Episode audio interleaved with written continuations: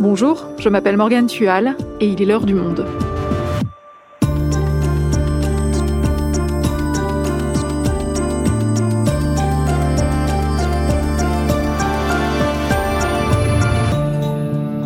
Aujourd'hui, le Royaume-Uni traverse une grave crise politique, financière et sociale. La nouvelle première ministre, Liz Truss, est considérablement affaiblie après seulement un mois au pouvoir. Et pour cause, inflation à deux chiffres, flambée des prix de l'énergie, nombreux records de patients en attente de traitement. Si l'Angleterre reste la sixième puissance économique mondiale, les problèmes s'accumulent. Eric Albert, correspondant du Monde à Londres, nous aide à comprendre cette crise. Économie, politique, pourquoi tout va mal au Royaume-Uni, un épisode de Claire Lays, réalisation Amandine Robillard.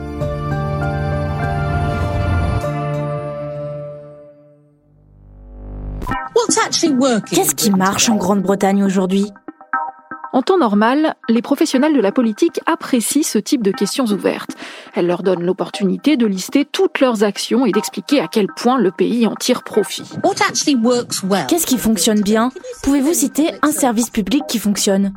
Mais ce jour d'août 2022, Jacob Rees-Mogg, alors ministre des Opportunités du Brexit, est pris de court par la journaliste qui l'interroge.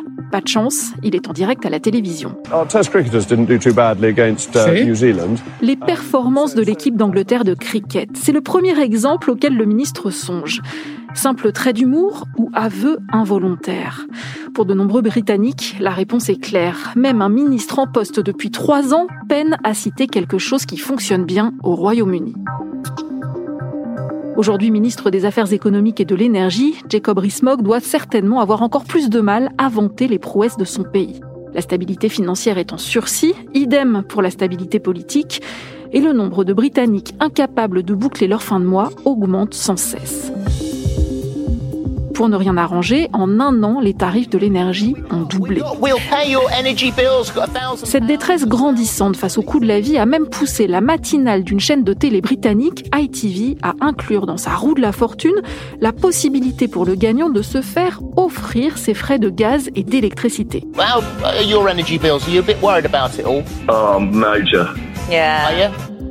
Jugée indécente, l'initiative a finalement été abandonnée.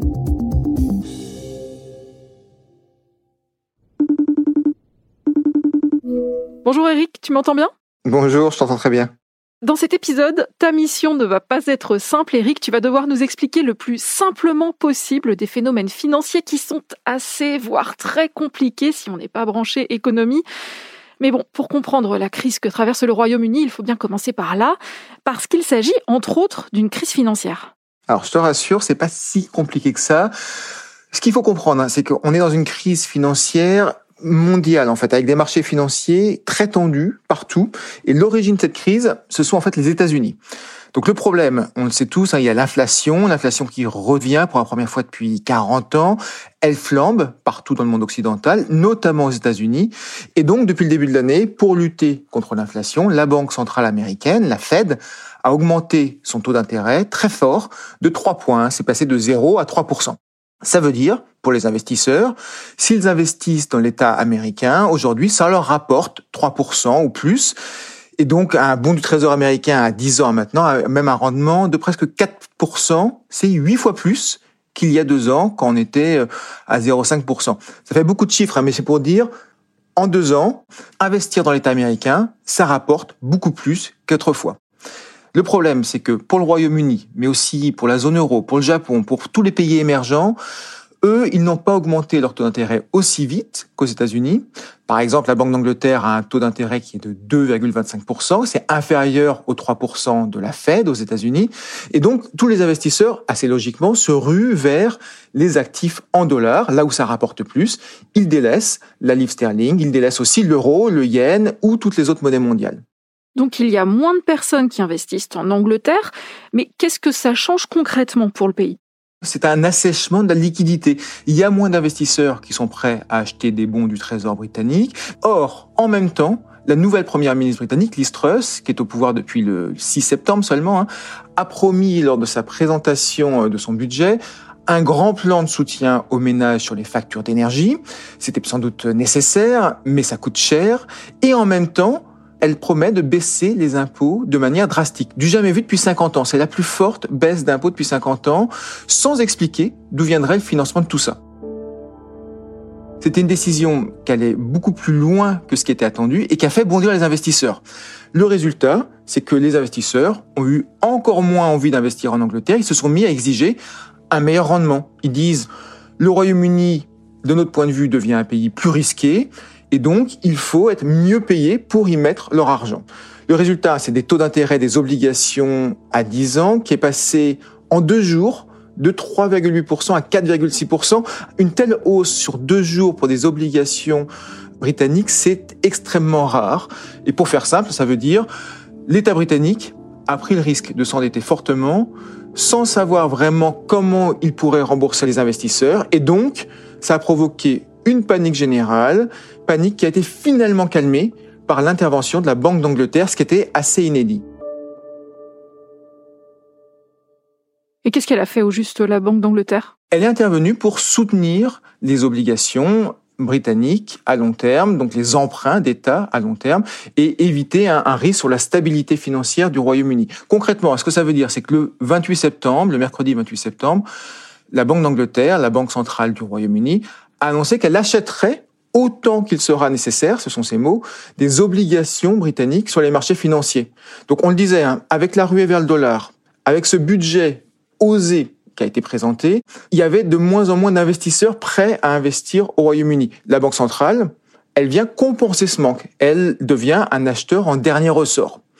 L'intervention a marché, hein. ça a eu l'effet escompté. Le marché obligataire s'est détendu quasiment immédiatement. Les taux des obligations d'État, qui étaient passés de 3,8 à 4,6% sont redescendus à 4%.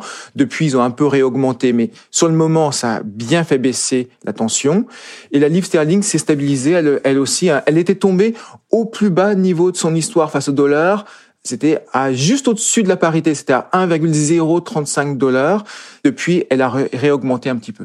Donc si je comprends bien, la situation financière était déjà tendue depuis plusieurs mois, mais ce sont les décisions du nouveau gouvernement britannique qui ont brusquement empiré les choses. C'est exactement ça. Le gouvernement a provoqué une tempête financière, tout simplement en annonçant des décisions qui étaient mal préparées et en les annonçant au pire moment possible. Cette tension était d'ailleurs palpable au Parlement britannique il y a un mois. Le leader du Parti travailliste, Keir Starmer, s'en prenait directement à la Première ministre. Qui va payer? Est-ce qu'elle est vraiment en train de nous dire qu'elle va laisser ses profits démesurés sur la table et faire payer la note aux travailleurs pendant les décennies à venir?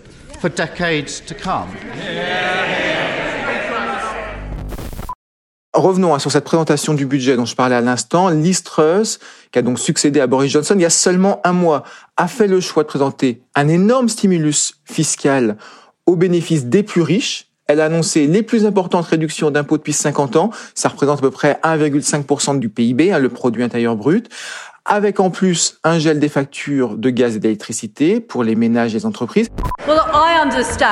Je sais qu'à travers notre pays, les gens rencontrent des difficultés face au coût de la vie et qu'ils peinent à payer leurs factures d'énergie. C'est pourquoi, en tant que Première ministre, j'interviendrai immédiatement pour les aider à payer leurs factures d'énergie. C'était sans doute nécessaire, mais ça coûte cher. Et au total, ça va bien sûr fortement augmenter le déficit public cette année.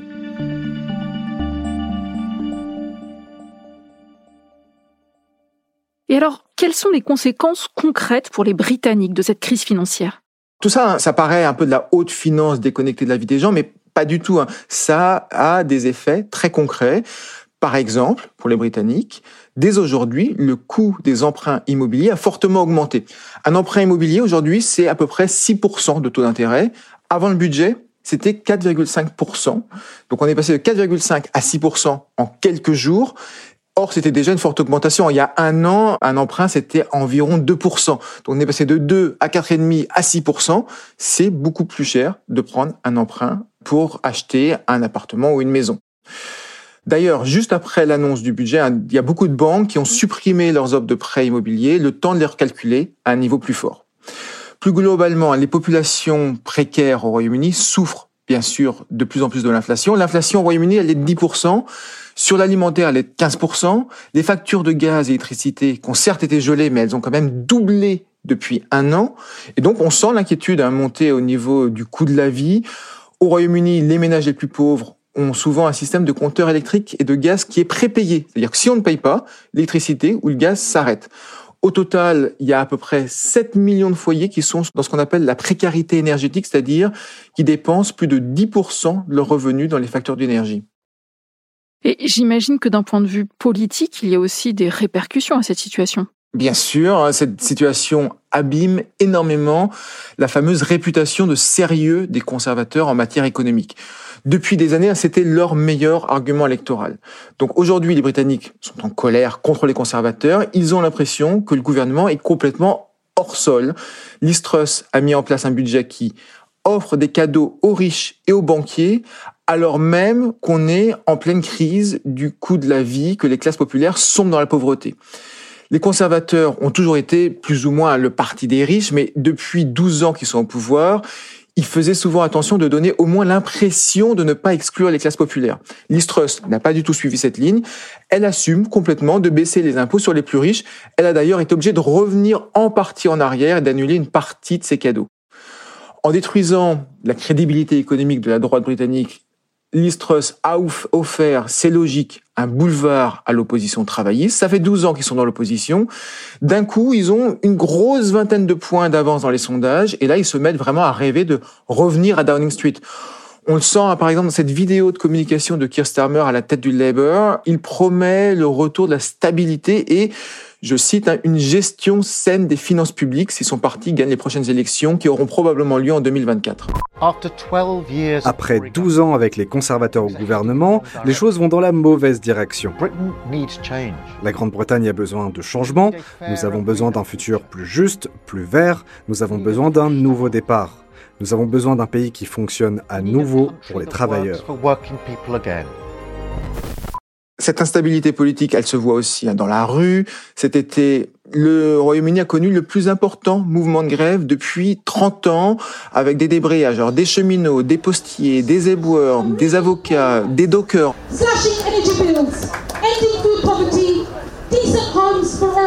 D'habitude, hein, les Britanniques n'ont pas tellement tendance à descendre dans la rue, en tout cas plus depuis les années euh, Thatcher, c'était les années 80.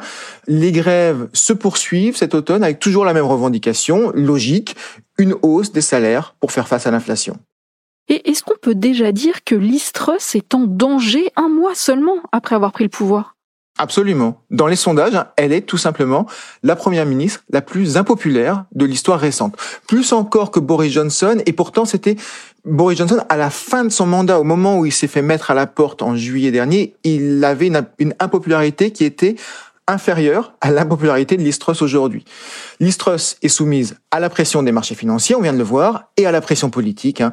L'argument de l'Istrus, comme il faut l'entendre, il faut savoir ce qu'elle dit, elle dit, nous sommes un pays, le Royaume-Uni, qui stagne depuis 15 ans, avec une croissance très faible. Et elle dit, je veux redresser cette croissance. Pour elle, la solution, c'est déréglementer, donc notamment autoriser le gaz de schiste. Elle veut faciliter les permis de construire, elle veut libérer la croissance et elle veut donc réduire les impôts. C'est le modèle de Margaret Thatcher. Le 4 mai 1979, Margaret Thatcher, triomphante après son succès électoral, devient la première femme à accéder à Downing Street. Fidèle à ses convictions, déterminée à appliquer sa feuille de route, libérale et conservatrice. À son arrivée au pouvoir, le Royaume-Uni est en crise, crise économique et sociale. Les grèves se multiplient dans un pays dont ce n'est pourtant pas la marque de fabrique.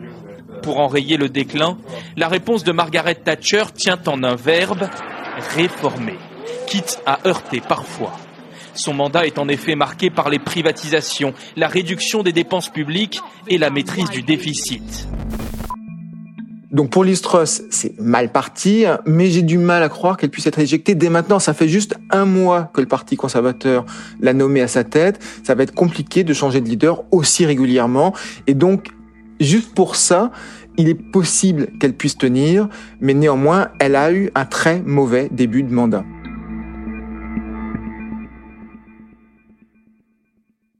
Mais tu nous le disais, avant qu'elle arrive, la situation du Royaume-Uni était déjà mauvaise. Donc cette crise, est-ce que c'est vraiment la faute de l'Istrus finalement? Truss a hérité, c'est évident, hein, d'une situation politique et économique qui était difficile.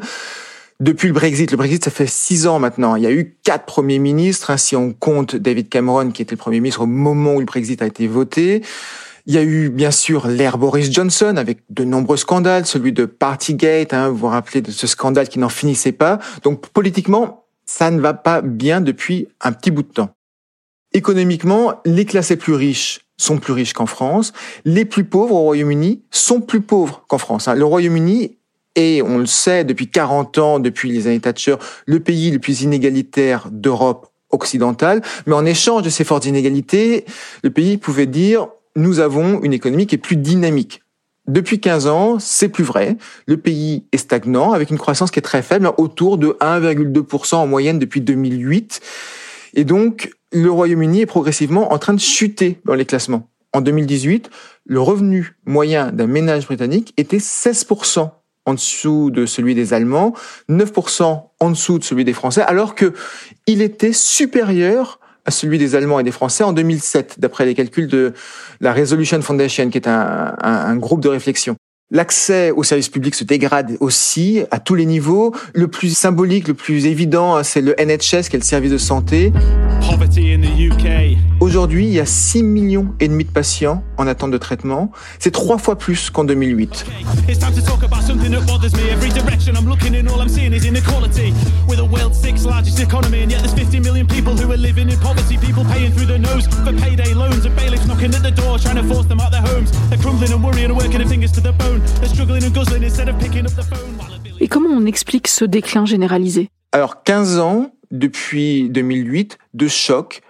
les uns à la suite des autres. Il y a eu la crise financière de 2008, ensuite une austérité extrêmement violente entre 2010 et 2016 sous euh, l'égide de David Cameron. Ensuite, il y a eu le Brexit. Le Brexit qui a provoqué, on vient de le dire, une forte instabilité politique, mais aussi qui, sur le point de vue économique, a réduit les échanges commerciaux, réduit la main-d'œuvre disponible avec beaucoup d'Européens qui sont partis du pays, les marges bénéficiaires des entreprises qui se réduisent pour les entreprises qui exportent. Donc ça a effrité la compétitivité britannique, le Brexit. Et puis plus récemment, il y a bien sûr le choc mondial de la pandémie et de la guerre en Ukraine. C'est pas particulièrement au Royaume-Uni uniquement, mais mais pas de chance d'une certaine manière. Le Royaume-Uni était plus touché que les autres pays parce que c'est un pays qui est plus dépendant du gaz, notamment pour son électricité, mais aussi pour son chauffage. Et puis pour euh, la pandémie, hein, c'est une économie qui repose beaucoup sur les services, avec beaucoup de bars, de restaurants, beaucoup de, de lieux de sortie au Royaume-Uni, et ce qui fait que bien sûr que quand tout ça s'est arrêté pendant la pandémie, le Royaume-Uni a été plutôt plus touché que les autres économies. Eric, au début de l'épisode, tu nous as expliqué les causes financières de cette crise qui sont mondiales. Là, on vient d'aborder les causes beaucoup plus spécifiques au Royaume-Uni. Alors finalement, est-ce que d'autres pays européens, et notamment évidemment la France, peuvent connaître une dégradation similaire? Sur le plan financier, hein, ce qui arrive aux Britanniques est vraiment un sérieux avertissement tout l'ensemble de l'Union européenne. L'ère de l'argent gratuit est finie. Plus personne aujourd'hui n'emprunte à taux zéro, voire à taux négatif, ce qui était le cas pendant la pandémie. Aujourd'hui, tous les, États hein, vont progressivement voir la charge de leur dette progresser, alors que la charge de leur dette a baissé de façon tendancielle depuis 30 ans. On est à un virage, ça va recommencer à augmenter. Sur l'ensemble de la zone euro, hein, l'inflation, pour mémoire, atteint maintenant le seuil symbolique de 10% en septembre. On était à 9% en août et on était à même pas 2% il y a un peu plus d'un an. Le choc gazier, c'est bien sûr la principale explication de cette flambée. La France demeure un peu l'exception avec une inflation qui a un peu plus de 6% parce que le bouclier tarifaire a limité cette hausse des prix. Les amortisseurs sociaux sont plus effectifs, plus forts qu'au Royaume-Uni. N'empêche que les tensions financières et économiques sont mondiales et ce qui arrive au Royaume-Uni peut survenir ailleurs. Merci Eric. Merci Morgane.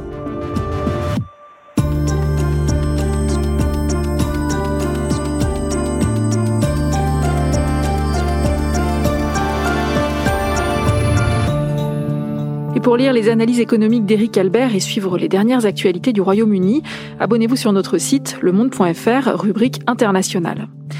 C'est la fin de l'heure du monde, le podcast quotidien d'actualité proposé par le journal Le Monde et Spotify. Pour ne rater aucun épisode, vous pouvez vous abonner gratuitement au podcast sur Spotify ou nous retrouver chaque jour sur le site et l'application lemonde.fr. Si vous avez des remarques, des suggestions ou des critiques, n'hésitez pas à nous envoyer un email à l'heure du monde L'heure du monde est publiée tous les matins du lundi au vendredi. On se retrouve donc très vite. À bientôt!